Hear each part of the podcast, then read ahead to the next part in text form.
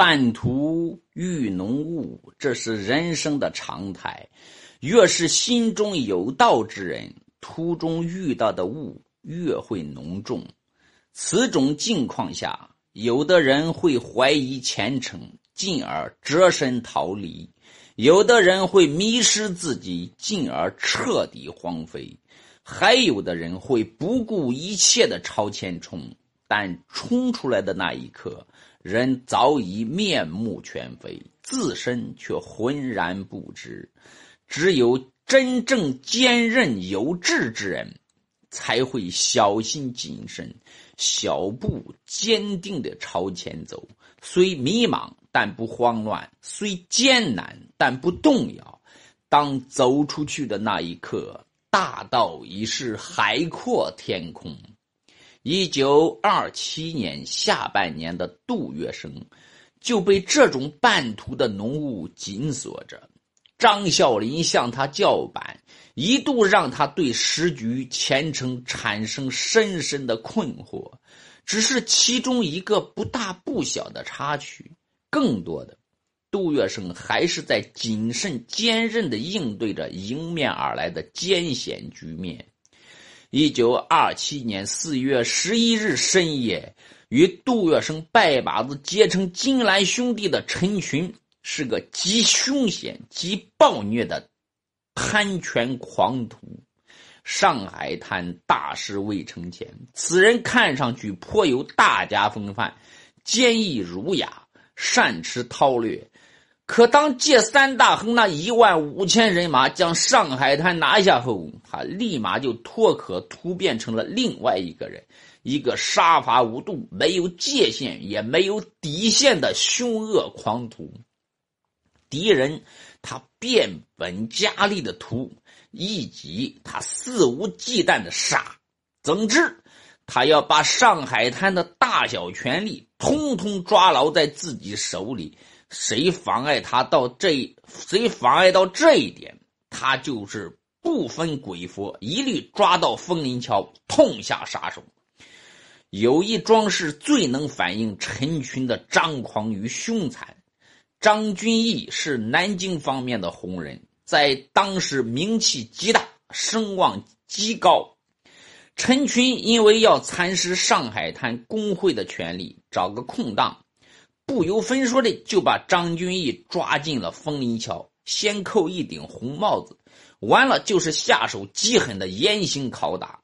南京方面得知此事后，电话不断，电报如雪，强烈警告陈群不得胡来，立即释放张君义。陈群是什么反应呢？冷冷一笑，紧接着给南京回了个电报：“对不起，你们的警告晚到了一步。”张君义。招供之后已经被毙掉了。更嚣张的是，拍完电报，陈群直接把南京的警告甩在了张君义面前，然后还要续说一句、细说一句：“这是救命符，对吗？可惜在我这里只能是催命符。你好惨，马上就要死不瞑目的去见阎王了。”除了嚣张残暴、杀伐无度。陈群的江湖心机同样让人脊背发凉。初入上海滩，他便依托杨虎和杜月笙的交情，说动黄金荣出面引荐，轻而易举地拜在了江湖泰斗张静湖张老太爷的门下。这一这种一登场就借势攀交，和江湖大佬不分里外的谋划，可谓是戳到上海滩。就把自己连同自己的背景扎根进了张江湖深处，在陈群那里，这是一种结合之道，更是他掌控上海滩的深入浅出之谋。此话怎讲呢？在以杜月笙为首的三大亨打下上海滩之前，陈群只是个文角色。这决定了上海滩被拿下后，他并没有资格站在最前台执掌军权。在当时，出任上海警备司令、执掌军权的是他的拜把子兄弟杨虎。然而，为了夺杨虎的锋芒，操控杨虎，陈群耍的手段看似不恶，其实是阴招。杨虎这个人啊，有个毛病，胸无大志，贪财好色。陈群紧紧抓住这一点，不断的拿上海滩的金钱女色来满足他这个拜把子兄弟。待杨虎玩到忘乎所以时，他不仅不提醒奉劝，相反自己也金屋藏娇，用同流合污的方式来进一步套牢杨虎。粗鲁无闻、生性豪爽的杨虎根本看不透其中的名堂。明明是大权已经旁落了，他却丝毫不在意，总觉得这是把兄弟诚心让自己去享受上海滩的花花世界。其实这恰恰是陈群在张老太爷那里深入后的浅出之谋，不费吹灰之力就将上海滩牢牢掌控在了自己手里了。因为有言听计从的杨虎一同资残暴的獠牙，那段时间上海滩黑暗异常，有虎狼成群、神鬼结晶之说。说到杜月笙，自己的江湖人马拿下了上海滩，上海滩却一下子变成了残暴黑暗的世界，这是他始料未及的。很显然。比起张啸林的混沌狂捞，陈群这个严格意义上的江湖恶人，让杜月笙更失望、更困惑。但赌注以下的杜月笙别无选择，即便再失望、再困惑，他也只能在这条由陈群主导的黑道上继续走下去。浓雾紧锁下，与正得势的嚣张恶人同行，这是一门很大的江湖学问，稍有不慎。轻则可能利益受损，重则可能遭到阴险暗算。然而，杜月笙在这一节上的应对，其江湖功力却是十分的稳健劲道。因为深知杜月笙在四幺二大战中扮演了什么样的角色，攻城之后，陈群内在里很担心杜月笙会抛开他，主动和南京方面谋求联系。对陈群而言，杜月笙如有此举，不仅能对他形成庆兆，而且还有可能架空他在上海滩的权势。但在杜月笙的江湖哲学里，恶人从来不是对手，而是一条狗或者一把利器。对于疯狗一样的恶人，扔一根骨头过去，交道就算打完了，不争一时长短胜负。对有能力、有心计的恶人，扔一个姿态过去。能让就让，能帮就帮，只要让的有名堂，帮的有章法，久而久之，恶人的鼻子就有可能被牵到。四幺二之后，见三大亨很成很有攻城布局之志。南京方面为了往后能继续借重上海滩的帮会势力，不久便以总司令部的名义，将杜月笙、黄金荣、张啸林委任成了少将参议。委任状、勋章是陈群从南京带回来的。当着三大亨的面，他自然要含蓄地说：“这份荣耀有他积极争取的功劳。”杜月笙当然知道陈群是在顺水推舟，但这丝毫不影响他率先起身，诚挚地向陈群表示感谢。三大亨接下委任状和勋章后啊，一向在旧军阀间穿梭自如的。张啸林提醒杜月笙啊，黄提醒杜月笙和黄金荣，依照过去官场的旧规，他们三人啊，理应进京道一声谢，听一次训，然后才好接传行事。黄金荣听不大懂，但大体意思还是明白的，于是附和张啸林说：“照这样看来，我们是该上一趟南京。”张啸林接口说：“当然。”黄金荣为。问：照规矩是要我们三个一道去吗？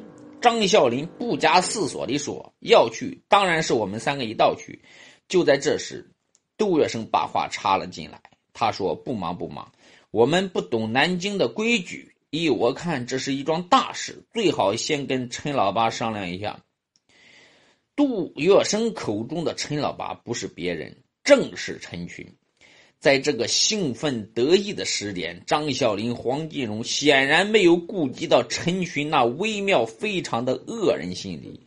这时候，如果三大亨不打招呼，径自前往南京，那一定会引起他深深的猜忌。至于这猜忌最终会在恶人的内心发酵成什么，很难预料。然而，当杜月笙打着征求意见的幌子，独自找到陈群后，恶人的微妙心理随即就被另一种微妙的氛围瓦解了。凭借陈群的头脑，他当然能明白，杜月笙此来是在暗示他：陈老八，你放心，杜某人不会擅自向上联络，陷女于不安。即便联络，也一定会假借你陈老八之手。像陈群这样视权如命的恶人，骨子里虽不讲江湖君子之道，但他却比常人更懂得好意不会白来的道理。所以，待杜月笙告辞之后，他必会反过来为对方做点什么。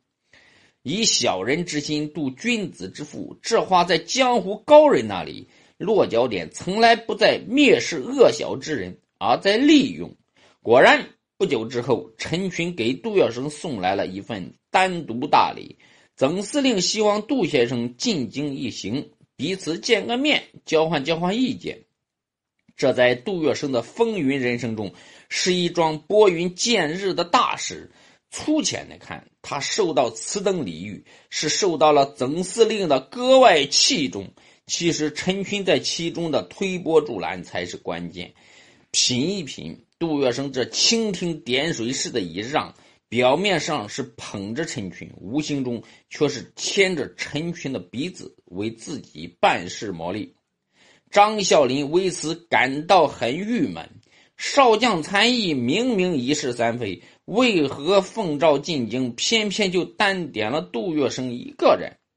殊不知，在和陈群这种人打交道的时候，他和黄金荣都少了一些敏锐，少了一些明智。杜月笙从南京回来后，虽然和陈群以心照不宣的达成了一定的江湖默契，但在上海滩大事上，他依旧小心谨慎，分寸拿捏的十分老道。陈群在上海滩杀罗正凶时。给杜月笙打电话，他说：“意思他就是我现在缺个行动大队大队长，能不能向你借个人手？”这个电话看似简单客套，背后却隐藏着更深的意思。陈群实际要借的不是一个人，他是想让杜月笙拿出他的江湖势力，再助自己一臂之力。对杜月笙而言，这是一个需要谨慎对待的问题。陈群的意思已经表下来了，为了自家的利益、前程，这个忙杜月笙一定得帮，但必须帮到恰到好处，否则很容易帮助麻烦、猜忌。对此，江湖高人有个心得：帮人大忙要讲究站位，帮君子可以站一侧，齐心协力。但帮恶小之人站一侧，就成了江湖大忌讳，因为对方会认为你在争锋。这时候，唯有站在背后做推手，才是老道之举。这样，对方既不会猜忌你，同时也看不到你这最真实的江湖表情。当年的杜月笙就是这么做的。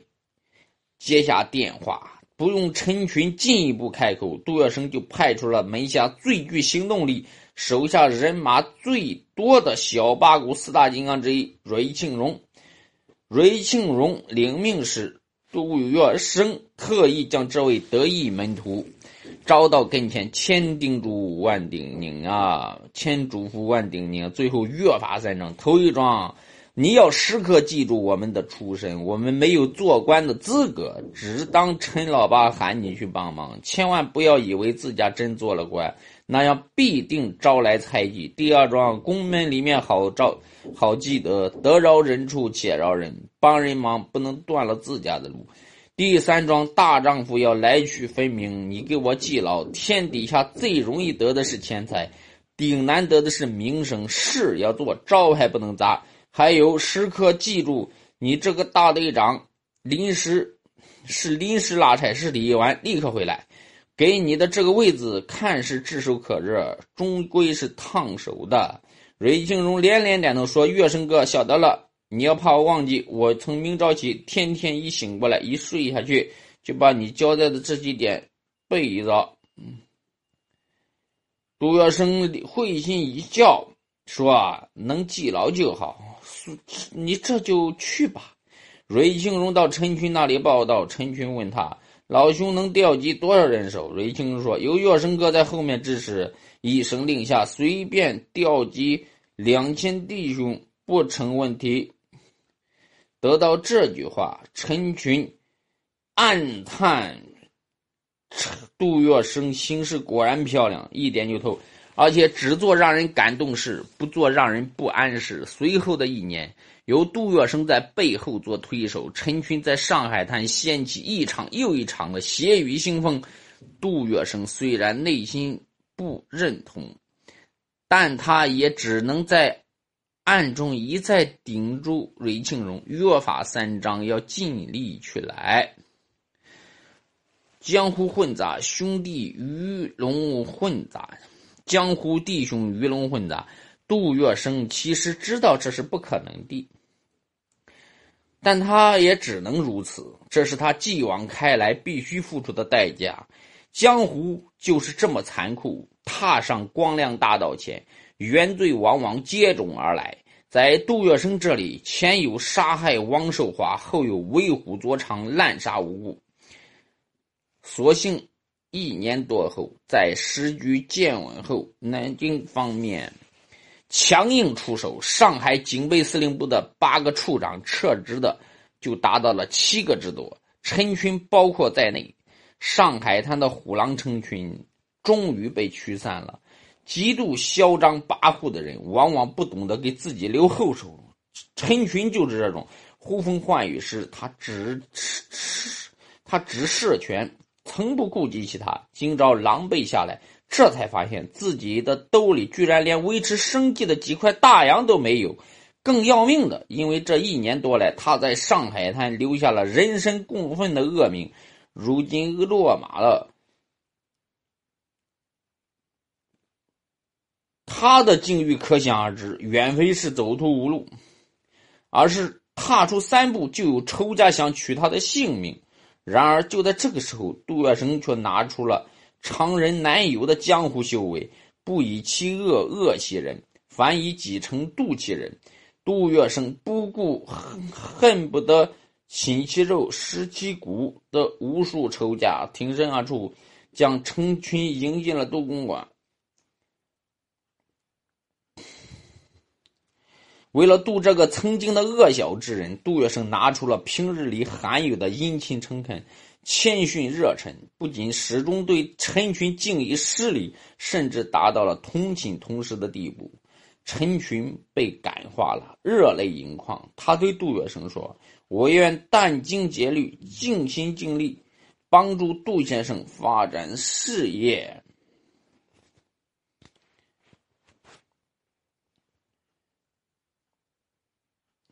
陈群的这个态度对杜月笙很重要。要知道，魔一旦被渡成佛，往往更具威力，因为曾经的恶让他在很多方面看得更透，而看得更透就是站得更高，想得更足。